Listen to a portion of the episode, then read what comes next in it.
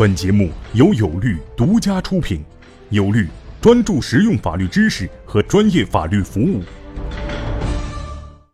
大家好，我是有律创始人王英军律师。今天我们讲的词条是私募融资。我们前面讲过融资的词条，知道融资的方式有很多。那么私募融资是融资的一种方式。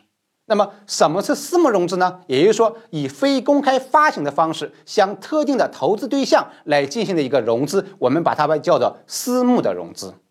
私募融资有两种形式，一个是私募的股权融资，另外一个就是私募的债权融资。所谓的私募的股权融资，是指你向私募机构来出让股权的方式来取得融资，这就是我们常说的投资。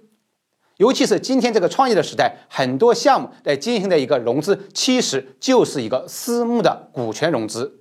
你出让了股权或者稀释了股权，拿到了投资款，然后你把公司做上市了，或者公司被并购了，或者公司赚了钱，然后投资人获得股权资本的一个回报，就是一个私募股权融资。私募债权融资是什么意思呢？也就是说，你出让的其实是公司的一个债权的一个权利。也就是说，投资人也向你投了钱，那么取得了公司一个债权。那么，当他债权的条件能够形成的时候，或者债权的可以套现的时候，他可以把他的债权卖给你，或者转换成公司的股权来实现他的投资的收益。这就是所谓的私募的债权融资。私募的债权融资本质上其实也是一种借款的融资。OK，这就是所谓的私募融资。谢谢大家。